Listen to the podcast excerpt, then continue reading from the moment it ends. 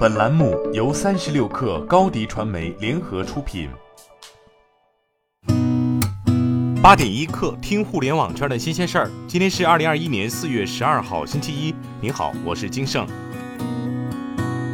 据悉，阿里巴巴集团董事局主席张勇发布内部信称，阿里巴巴收到国家市场监督管理总局行政处罚决定书。接下来一段时间内，公司和我们每个人都会因此受到很多社会的关注，客户、家人、朋友的关心，也会听到很多批评和建议。让我们一起坦诚面对，共同度过。张勇表示，阿里这个组织在过去二十一年里，每次遇到挫折和挑战，都会反思并改变自己。正因为有这样的自我修复和进化能力，才能在快速变化的市场中求得生存并不断发展。据新华社报道，深圳市自十号起至本月二十三号再推数字人民币试点升级版，测试人群再扩容五十万名。本次试点旨在通过使用数字人民币享消费优惠的方式，进一步扩大数字人民币试点人群，培养市民使用数字人民币消费的习惯。本次试点活动是数字人民币研发过程中的一次常规性测试。三十六氪获悉，昨天，魅族原高级副总裁李楠通过其个人微博发文称，自己当年做手机的时候，没有遇到过被电商平台强迫排他的事情。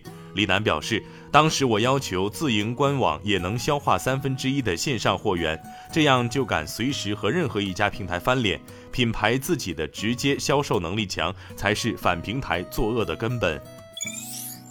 据澎湃新闻报道，五八同城 CEO 姚劲波在其微信朋友圈发文称，房产交易领域有更明目张胆的二选一包装成自愿，强烈呼吁国家反垄断罚款贝壳四十亿。对此，贝壳找房方面回应称，自创立起，贝壳坚持依法经营，完善合规体系，以科技驱动行业良性发展。据新浪科技报道，作为互联网历史最悠久的问答网站之一，雅虎问答将于五月四号彻底关闭。在此之后，访问该网站会直接跳转到雅虎首页，原先的所有内容也将从网上消失。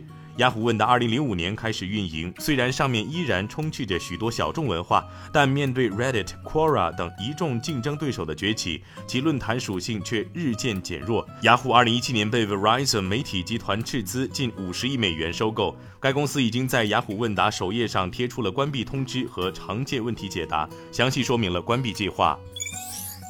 据国外媒体报道，马斯克在推特上表示，FSD Beta 9.0版本几乎已准备完毕。他强调，此次的接月变化改进是巨大的，特别是在应对奇怪的极端情况和恶劣的天气上。马斯克表示，该版本是纯视觉方案，不依靠雷达。据了解，美国语音社交平台 Clubhouse 的一百三十万用户的个人数据被泄露到一个著名的黑客论坛上。此次泄露的数据包括用户的姓名、社交媒体账号名称和其他细节。据悉，这些数据可以帮助不法分子针对用户发起钓鱼攻击或身份盗窃。Clubhouse 尚未对此置评。今天咱们就先聊到这儿，我是金盛八点一刻，咱们明天见。